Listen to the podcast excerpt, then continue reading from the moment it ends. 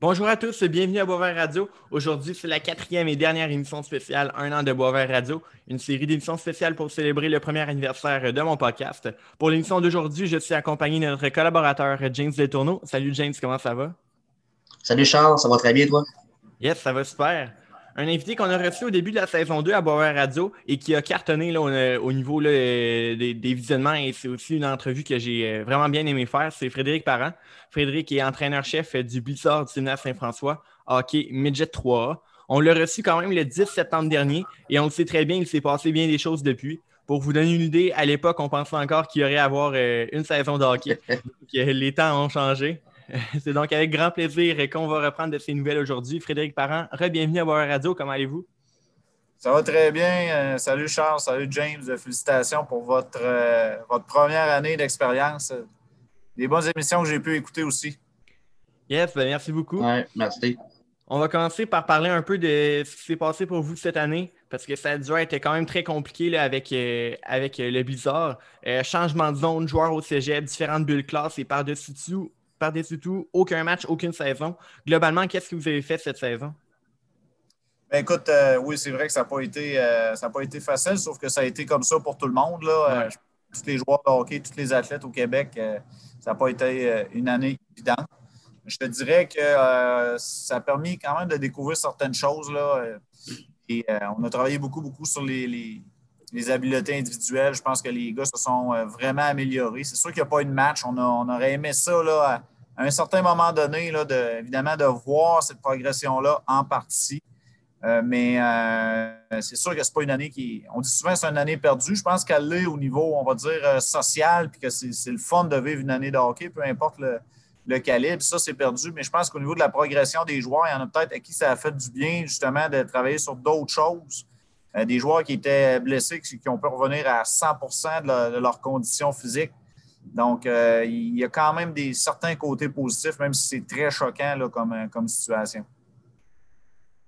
Excellent. Puis environ un mois, on disait que la Ligue Budget 3, ben, vous voulez peut-être tenir des événements comme des showcases ou euh, des matchs entre les équipes du circuit pour faire voir les joueurs, notamment ceux qui sont admissibles au, repêchage de Ligue de hockey junior majeur du Québec. je voulais savoir qu'est-ce qu'il y en est de cette idée-là. Est-ce que c'est quelque chose qui est possible avec le passage en zone verte cet été à la fin juin? Non, la Ligue s'est positionnée là-dessus là, euh, la semaine passée. Là, euh, il n'y aura pas de, showcase parce que, en fait, je pense que les dates, euh, c'était très difficile à planifier puis que le, draft aurait été passé de, toute façon. Donc, une question de timing qui n'est pas, qui est pas idéale là-dessus, James, mais ça, c'est triste. En fait, j'avais l'aspect showcase, mais moi, c'était plus le fait de, jouer les games avec mon équipe qui aurait qui aurait été le, fun pour tout le monde. Puis euh, c'est décevant pour les joueurs, évidemment. Ouais. Mais évidemment, comme on dit, cette saison, c'est malheureusement une achetée aux oubliettes.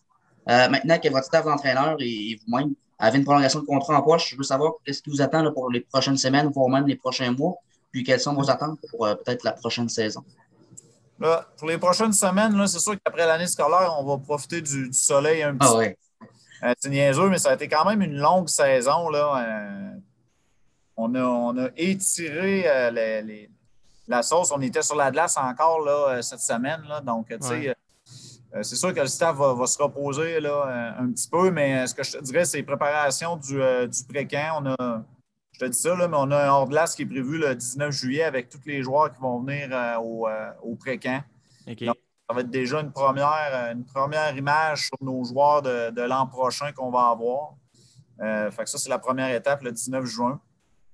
Euh, on va se faire, bon, évidemment, plusieurs meetings au niveau du staff. Je suis tellement content de pouvoir, je dis des meetings, mais tout, est presque tout est presque seté, comme on dit, parce que le, même staff est de retour pour une troisième année de suite, ce qui est quand même assez rare dans le midget 3A, on va se le dire. C'est souvent du mouvement de personnel, surtout pour, pour les adjoints, que c'est des, c'est des passe-temps, c'est des pas des jobs à temps plein. Fait que c'est beaucoup d'implications pour les entraîneurs adjoints. Fait que de pouvoir compter sur Jeff, Rick, puis euh, Frank et puis, c'est vraiment exceptionnel pour moi. Fait qu'on sait où ce qu'on s'en va. On est déjà euh, pas mal prêt, puis euh, on a hâte déjà. On quasiment déjà hâte que ça commence le 31 juillet déjà. Puis est-ce que vous connaissez déjà un peu la cohorte 2006 des, des joueurs qui vont arriver pour l'an prochain? Ben, on sait qu'il y a une belle profondeur là, euh, au niveau des joueurs de, 2006. Euh, Euh, en même temps, il va falloir que ces jeunes-là se battent pour un poste avec les joueurs de 2005. Hein. Il y a, des joueurs qui vont venir du, qui étaient midget 3 cette année qui vont venir. Ouais. Des joueurs de midget espoir, il y a des joueurs du, scolaire. C'est vraiment. Écoute, il y a 103 joueurs d'inscrits au précamp, 104 joueurs d'inscrits au précamp, c'est beaucoup de monde. Puis euh, avec une année où est-ce qu'il n'y a pas eu de match, c'est sûr que le scouting, on va dire, du midget 3A versus du, Bantam 3, du midget espoir, du juvénile. il n'a pas été fait. C'est pour ça que le camp d'entraînement va avoir beaucoup d'impact cette année. Oui. Puis tu les, les, joueurs en grande majorité qui vont arriver des 2006, ben, la dernière fois qu'ils ont joué des matchs, c'était dans le Bantam 3 relève. Donc, euh, ça, ça, doit, ben, à moins des, des Bantam 3 qui l'ont fait à leur première année, là, mais ça ne doit pas être évident après de devoir les placer midget 3.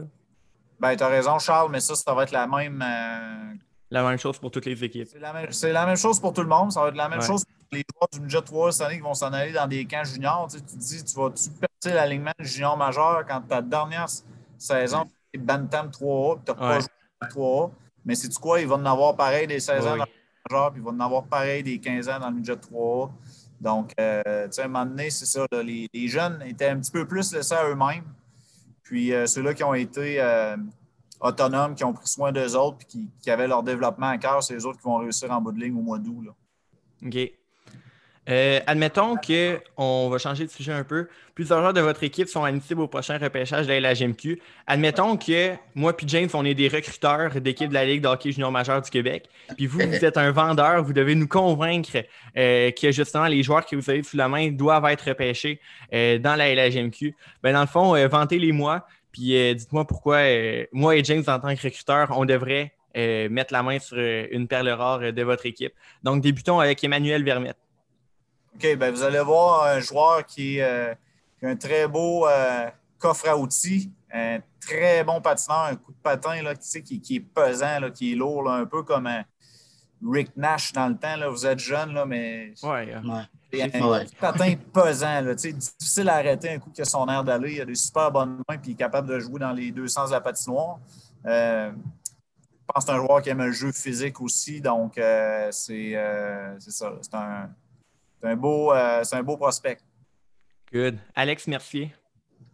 Alex Mercier, euh, lui, c'est de la vitesse pure. Écoute, on a eu un. On avait la Ligue Ninja 3 avait organisé un, euh, concours, un concours d'habileté. Ouais. Ça avait été le joueur qui avait eu le meilleur croix dans notre équipe. Puis le tir frappé aussi. Le meilleur tir, le tir le plus puissant, c'est lui qui l'avait remporté.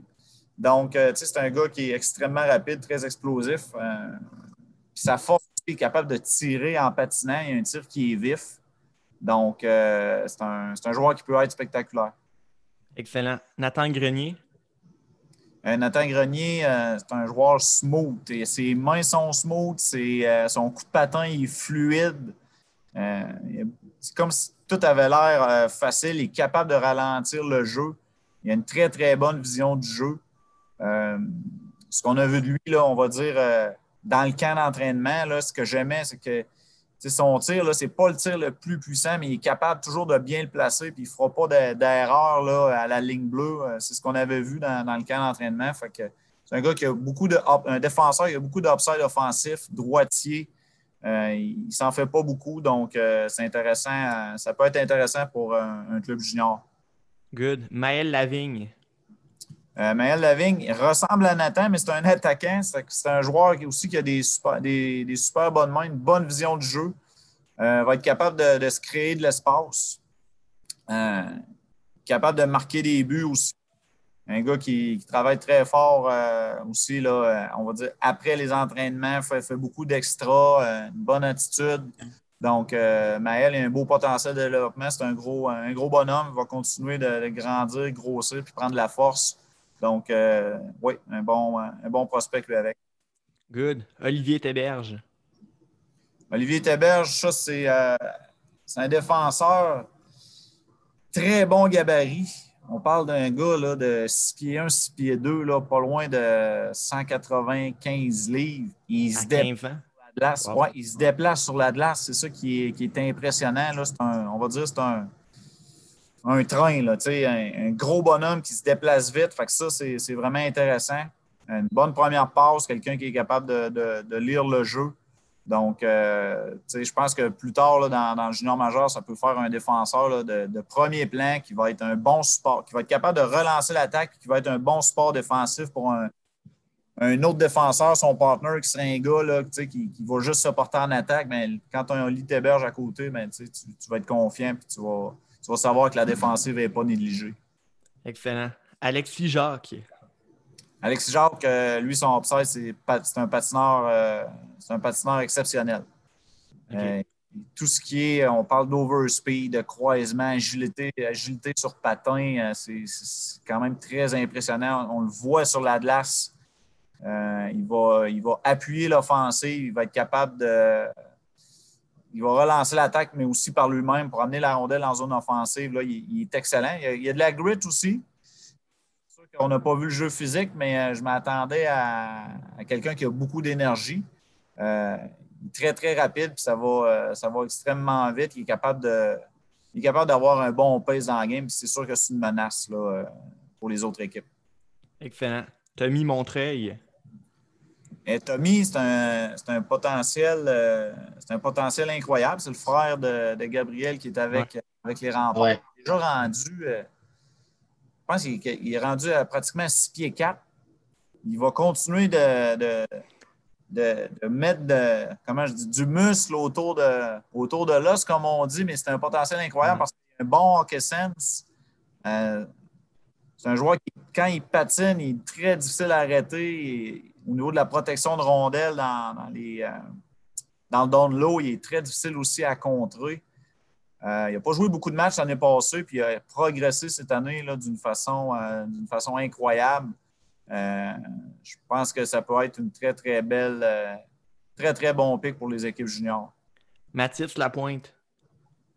Ouais, mais écoute, Mathis Lapointe, c'est un, un, travaillant, c'est un travaillant en repère. Lui, tu ne lui dis pas deux fois qu'il faut, qu'il faut être intense. il est. Puis, il est c'est un gars qui travaille extrêmement fort. Il a un coup de patin qui est explosif. Euh, tu sais que, en tout cas, être un défenseur de l'autre côté, j'aimerais pas ça être en début de match, là, puis que le puck se ramasse de mon bord, puis que Mathis Lapointe s'en vienne, là, parce que je sais que je sais que ça se peut que je passe un mauvais quart d'heure. Évidemment, on n'a pas pu le voir cette année. Un gars qui a un, tir puissant aussi, capable d'avoir euh, une bonne touche autour du filet. C'est un joueur complet euh, qui peut. un gars de caractère. Good. Il en reste deux, Mathieu Boucher. Oui, Mathieu Boucher, euh, hockey sense, euh, je dirais au-dessus de la moyenne. Euh, capable de contrôler, le, contrôler la rondelle. Il a la, la, tête haute. Il a pris beaucoup de confiance cette année là, dans, on dire, au niveau de ses capacités physiques, au niveau de son, tir, de tout ce qui est les, de ses habiletés individuelles, parce qu'on sait que c'est un gars qui va être intelligent. plus qu'il va vieillir, ça va être un transition qu'on appelle là, c'est un gars qui, va être stable, qui va être fiable, qui prend des bonnes décisions. Euh, quand tu es coach, tu aimes ça avoir des défenseurs qui amènent de l'offensive, tu aimes ça avoir des défenseurs qui sont défensifs physiques, mais tu aimes ça d'en avoir un sur qui tu peux compter, puis tu sais qu'il aime ça jouer à défense, puis qu'il aime ça faire son travail sans que ça soit le plus gros, mais qu'il est fiable. C'est un peu ça qu'on s'attend de Mathieu Boucher. Excellent. Et le dernier joueur euh, du Blizzard 2020-2021 euh, sur la liste de la centrale de recrutement de la LHMQ, il s'agit du gardien Alexandre Lausier. Oui, Alex, euh, lui aussi, c'est un gros travaillant. très, très intense dans son filet.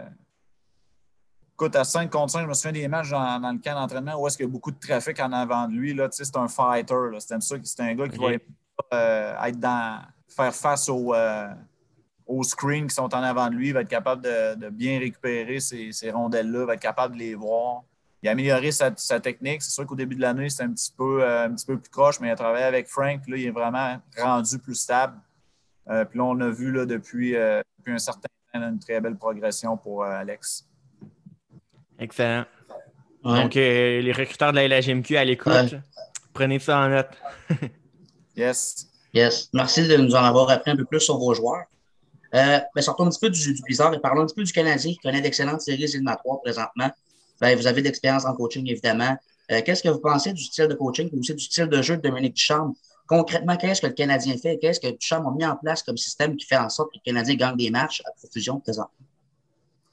Suis obligé de t'avouer que je regarde les matchs un petit peu à, distance. Puis quand je les regarde, je regarde avec. Euh, euh, je regarde comme un partisan. Fait que je ne peux pas dire que j'analyse les systèmes, mais c'est clair, clair que ces défenseurs font un travail là, ah incroyable. C'est ce qui était décrié par les, euh, on va dire les, amateurs ou les journalistes, même les partisans. En saison régulière, c'était la lenteur de chez Weber, c'était la lenteur de Charrot. Puis là, euh, on voulait donc voir les, joueurs offensifs, les défenseurs offensifs se manifester, mais force est de constater que la défensive du Canadien en ce moment décourage les autres équipes, furieuse autres équipes, en commençant aussi par Kerry Price, il faut, bien se le dire.